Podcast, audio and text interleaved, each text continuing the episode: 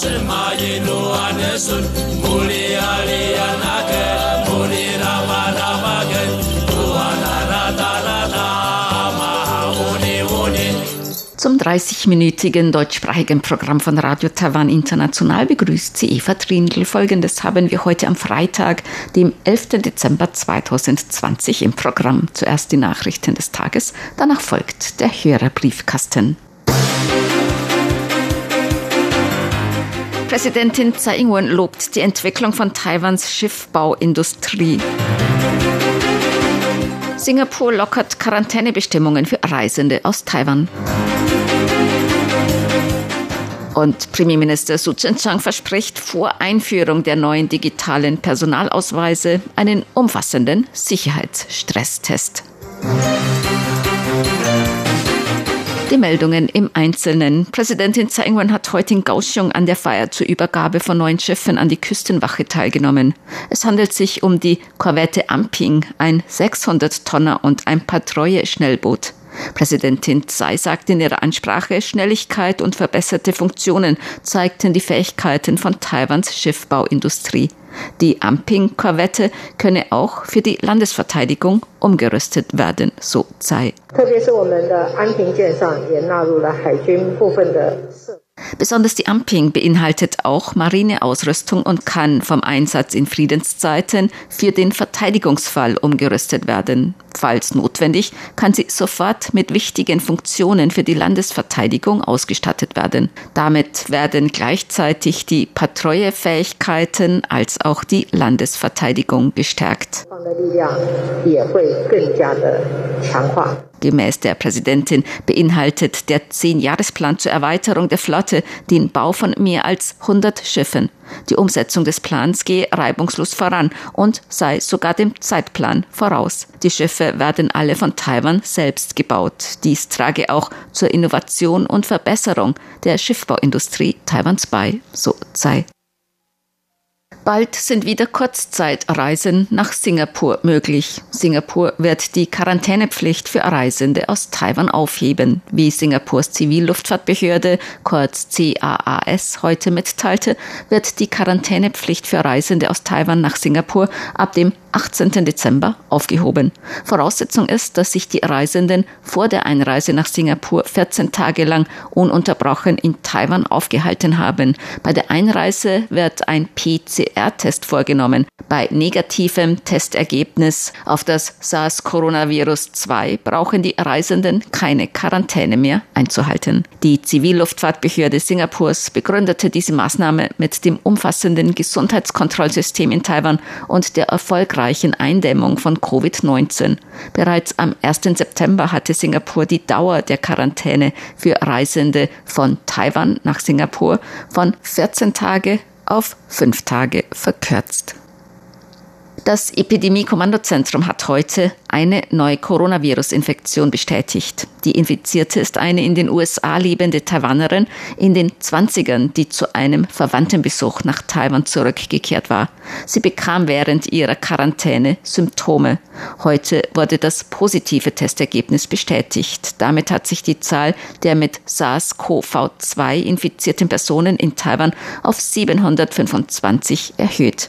Bei 633 davon geht man von einer Ansteckung im Ausland aus. 595 sind bereits aus der Isolation entlassen. Derzeit befinden sich 123 Infizierte zur Behandlung oder Beobachtung in Krankenhäusern. Sieben Menschen sind an Covid-19 gestorben. Die Regierung wird die neuen digitalen Personalausweise zuerst einem Sicherheitsstresstest unterziehen. Diese Angaben machte Premierminister Su Tseng-Chang heute im Parlament. Die Regierung plant die Einführung von neuen digitalen Personalausweisen. Die Testphase soll Anfang nächsten Jahres beginnen. Ab Juli nächsten Jahres sollen die neuen Ausweise landesweit ausgegeben werden. Parlamentsabgeordnete äußerten heute im Parlament Bedenken über die Sicherheit der neuen digitalen Ausweise. Premierminister Su antwortete darauf, dass mehr als 100 Länder bereits digitale Personalausweise nutzten. Taiwan sollte als technologisch fortgeschrittenes Land ebenfalls ins digitale Zeitalter eintreten. Man werde jedoch die neuen digitalen Personalausweise erst dann landesweit einführen, wenn ihre Sicherheit erwiesen sei. Deshalb werde man Experten und Hacker einladen, das System zu hacken. 请各界都来试试看。Während der Probephase laden wir alle dazu ein, zu versuchen, das System zu hacken. Wir setzen auch Prämien für erfolgreiche Versuche aus. Erst wenn das System nicht mehr gehackt werden kann, werden wir die Ausweise landesweit einführen. Wir halten nicht am Einführungstermin von Juli nächsten Jahres fest, wenn die Sicherheit noch nicht gewährleistet ist. So der Premierminister. Taiwan und die Schweiz haben eine Vereinbarung über die Überstellung von verurteilten Personen unterzeichnet. Wie Taiwans Justizministerium heute mitteilte, hat der Vertreter der Schweiz in Taiwan, Reto Renkli, das Übereinkommen am 13. November in Taipei unterzeichnet. Der Vertreter Taiwans in der Schweiz, David Huang Weifeng, hat das Abkommen heute in Bern unterzeichnet. Damit ist die Vereinbarung in Kraft getreten.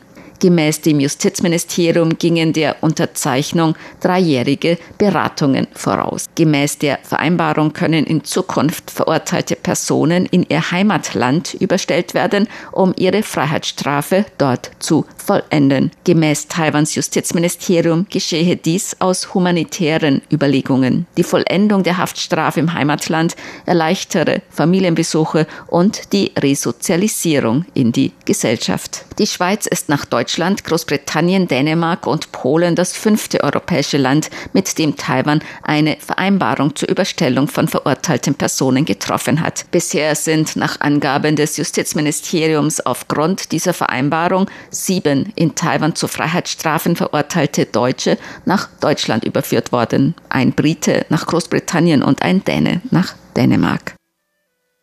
In der kommenden Woche ist weiter mit Nachbeben der Stärke 4 und darüber zu rechnen. Gestern Abend um 21.19 Uhr ereignete sich vor der Nordostküste Taiwans ein Beben der Magnitude 6,7. Das Zentrum des Bebens lag 27 Kilometer vom Landratsamt Ilan entfernt in 76 Metern Tiefe vor der Küste Taiwans. Das Beben war in weiten Teilen Nordtaiwans mit einer Intensität von 4 zu spüren. Seither ereigneten sich mehrere mehrere Nachbeben. Ein Beben heute früh morgens um 2.15 Uhr war in weiten Teilen Nordtaiwans mit einer Intensität bis 3 zu spüren. Gemäß dem Direktor des Seismologischen Zentrums des Wetteramts, Zheng Guozhang, ist in der kommenden Woche weiter mit spürbaren Nachbeben zu rechnen. 我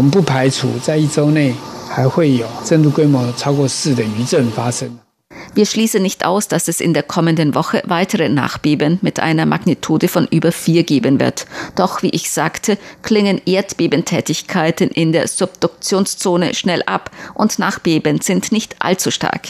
Seit heute 5 Uhr morgens hat es keine neuen Nachbeben mehr gegeben. Das bedeutet jedoch nicht, dass die Nachbebentätigkeit bereits beendet ist. Man muss dies mindestens noch einige Tage lang weiter beobachten. So der Direktor des Seismologischen Zentrums des Wetteramts heute Vormittag in einer Pressekonferenz. Zur Börse. Die Taipei-Börse hat heute knapp höher geschlossen. Der Aktienindex TAIX stieg um 12 Punkte oder 0,1 Prozent auf 14.261 Punkte. Der Umsatz erreichte 318 Milliarden Taiwan-Dollar. Das sind umgerechnet 9,3 Milliarden Euro oder 11,3 Milliarden US-Dollar. Das Wetter. Heute war es in Taiwan bewölkt mit Regenschauern bei Temperaturen zwischen 18 und 24 Grad Celsius. In Mittel-Taiwan bewölkt zwischen 20 und 25 Grad und in Süd-Taiwan teils sonnig, teils bewölkt bis 31 Grad. Die Aussichten fürs Wochenende. Im Norden noch bewölkt und noch etwas Regen bei Temperaturen bis 19 Grad. In Mittel- und Süd-Taiwan meist sonnig bei Höchsttemperaturen bis 28 Celsius. Dies waren die Tagesnachrichten am Freitag, dem 11. Dezember 2020 von Radio Taiwan International.